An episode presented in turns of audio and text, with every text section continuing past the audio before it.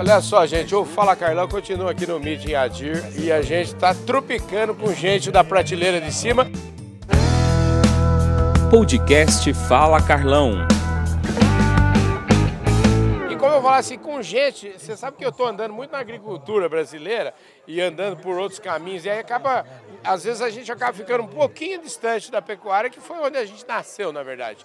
E hoje eu tive a oportunidade de vir aqui no Meeting Adir aprender sobre Nelore com Adir, já participei é, ontem lá do, do curso, fizemos uma, é, uma maratona de Adir, e hoje está sendo divertidíssimo, porque eu estou encontrando gente que eu não via há muito tempo e gente que é da mais alta das prateleiras do gado Nelore. É o caso aqui, eu agora eu vou falar com um baiano e um carioca. O baiano é o Zé Carlito Oliveira. Olha, ele tem esse nome bonito, Carlito. Acho que a mãe dele adorava o Carlitos, então ele, é, ele já, já tem esse motivo aqui. E o, o, o Durval Werneck de Menezes, que é da marca Taça, 105 anos de Nelore. É um privilégio para mim ou não é? Escuta, tudo bem, querido? Tudo bom, caramba, maravilha te encontrar com você aqui. Graças a Deus, tudo bem. Maravilha, eu que sou um privilegiado. Ô Carlito, vamos chamar de Carlito, né, rapaz? A sua mãe gostava de coisa boa, gostava de cinema. Charles Chaplin. Não é? Charles Chaplin. Ela é especial. Como é que chamava? Chama ou chamava a sua mãe? Glória. É. Glória. Você, você, aonde foi fabricado? Monte Santo, na Bahia. Onde é isso? É no norte da Bahia. E como é que você despencou aqui no Na Isso é verdade, eu de despenquei em São Paulo, depois é que eu cheguei aqui, né? É? É. O que, que você fez da vida em São Paulo? Conta aí. Bom, eu fiz na área de venda tudo. É mesmo? E continuo na área de Ô, Rapaz, na venda. área de venda. Peraí, eu vou entrar no meio. Peraí, deixa eu entrar no meio dessa conversa aqui. Que todo vendedor me, eu, eu, eu me, eu me interesso. Você trabalhou aonde? Conta essa história. aí. Olha, eu trabalhei na primeira empresa de importação de eletrodoméstico do Brasil, chamado Cássio Muniz. Cássio Muniz, Praça da República. Era a única que importava uma geladeira que pesava uma tonelada e todo mundo gostava dela, né? Chamava... e os televisores pesavam meia tonelada e também o pessoal gostava porque só tinha aquilo, né? Nossa senhora, que, que tempo, uma hein?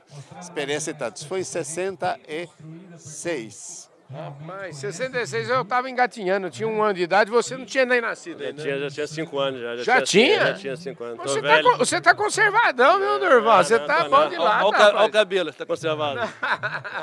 Bom, jeito. cabelo branco é coisa boa, rapaz. Não, meia um. Escuta, é, já que ele te deu a oportunidade pra gente falar, fala um pouquinho da marca Taça, porque em 61 a marca Taça já estava aí há muitos anos. Já né? tinha um tempinho, né? É, Nós somos desde 1918. Então esse ano estão com 105 anos.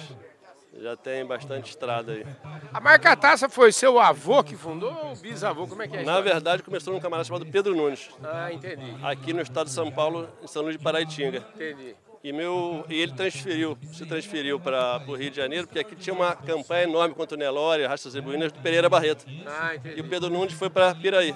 Em Piraí, meu avô começou a dar assistência a ele como técnico, desde 1926, e foi até 39 no Pedro Nunes. E aí, em 39, o Pedro Nunes não tinha filho, não tinha seguidor, a única pessoa que conhecia o gado era ele, e ele vendeu a fazenda inteira para o meu avô, marca, gado, tudo, em 1939.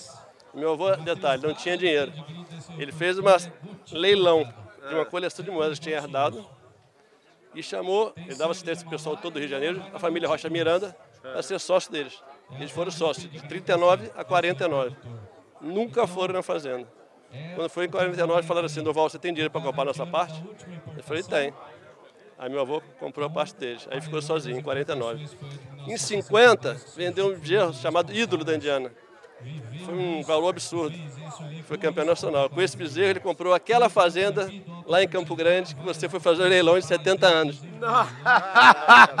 Ô, gente, você vê só como a gente tem história, viu? O legal de falar, de ter esse Fala Carlão, é ele que tá contando a história. É ele que tá falando que a Public fez um leilão de 70 anos da marca Em Taça. 1988. Então, portanto, exatamente no ano da fundação do Grupo Public, que a gente está celebrando exatamente agora, nesse mês de setembro, 35 anos de atividade. Então, olha, eu, eu- o maior presente que eu ganhei agora vendo? dos 35 anos foi essa sua declaração aqui, viu? Tá vendo? Você, já tá, você também tá parecendo novinho, mas tá enganando, né? Já tá... eu engano bem, rapaz. Escuta, é bonito ver um trabalho assim, longo, né, rapaz? Muito. Ele colocou aí o Cid no meio, né? Que é o homem que fez um trabalho pelo Nelore reconhecidamente. Cada ano que passa a gente lembra mais dele, né? Porque, na verdade, hoje 80% do rebanho bovino brasileiro de qualidade é Nelore. E alguém foi buscar esses indivíduos. Né? Alguém que assumia riscos, sabia o que estava fazendo, e a gente tem que homenagear essas pessoas. Essas pessoas têm o nosso respeito pela grandeza que é o, o nosso rebanho. Nosso rebanho hoje, ele é uma inveja no bom sentido do mundo. Uma inveja que está dando até já algumas consequências comerciais. Né? Nós temos aqui algo que o mundo não tem. É bom que a gente saiba disso. E esses homens foram buscar, esses homens deram o primeiro passo. Tinha aqui 7 mil cabeças de gado, hoje nós temos 215 milhões. Né? Uma parte era naturalmente é, taurinos, né? E nós entramos com o zebu, e o zebu está aí, ó. No meu tempo, lá na roça, um boi levava 10 anos para dar 10 arro... para dar 10 arrobas. Hoje um bezerro desmama com 10 arrobas. É. Isso é o quê? Melhoramento, não é? é? A fonte é a mesma, é a Índia. Lá eles não têm esse gado com essa carcaça, também o objetivo não é esse. Agora, o que é muito importante é você olhar para as pessoas que participaram desse processo. Não é? Pois é, eu sou um privilegiado, estou aqui dentro, eu estou no, no, meio da história aqui, é muito bom isso. Escuta, acelera um pouquinho aquela história de venda lá para a gente concluir. Como é que você entrou nesse negócio? Na verdade é a família que está nesse negócio, né? A, a, a, nossa passagem pela venda, a, você sabe, o homem de venda ele tem que ter uma visão 360 graus, uhum. não é? Ele precisa conhecer o produto e as pessoas que consomem, como lidar com elas. A venda é um, um aprendizado constante, né? Eu tinha um mestre, chamava Clineu Rocha, um dos maiores corretores de imóveis do país, formou-se nos Estados Unidos, veio para o Brasil, montou a maior empresa de imóvel terceiro do mundo e que tinha 500 corretores no mesmo lugar e que ocupava cinco páginas do Estadão, quando o Estadão tinha aquele volume imaginariamente desaparecido, né? E lá ele dizia assim, olha, o homem de venda, quando ele se encontrar num estágio em que ele se sente seguro, capaz de prestar um bom serviço, de orientar bem os seus clientes, responder pelo produto que representa, ele está pronto para ser, é, primeiro, um é, diplomata, que eu acho que é a área que melhor lida com as relações humanas. Depois, um presidente da República nos valores anteriores, claro. uma brincadeira.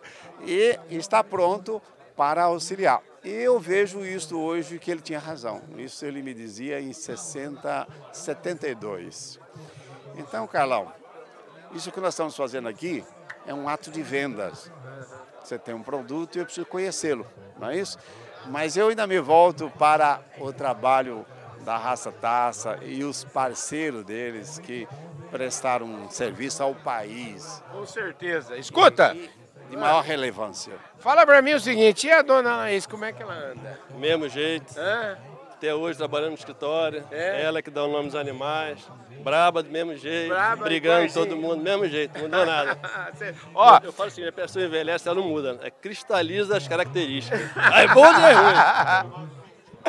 Isso acho que é, é, isso mesmo. Eu tinha um amigo que falava assim, eu, tinha um, eu, eu tive o meu sogro, viveu até 92 anos.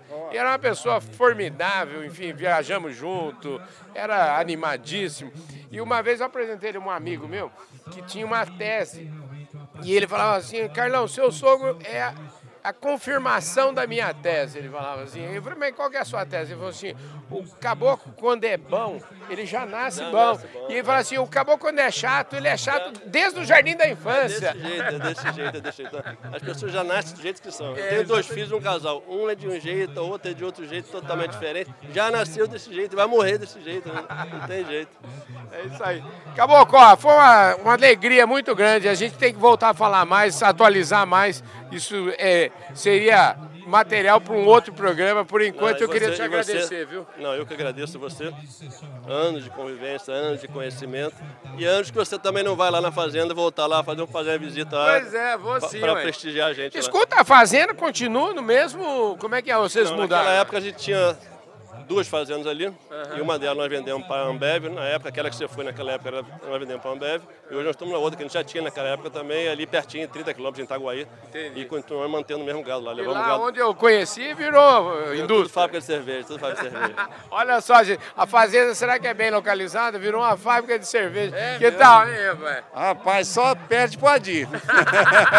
o, Adir o Adir divide com o shopping, olha aqui, dá uma olhada. Lá eu dividi com a Vida Brasil, a Vida Eu acho que é mais parecida.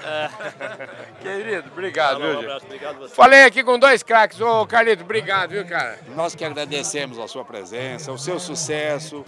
Carlão, você tem ferramentas para ajudar todos nós. Obrigado. Vamos falar mais. Use É isso aí, gente. Mais dois feras aqui nessa caminhada, nessas andanças do Fala Carlão no Mitinhadir. Vamos que vamos!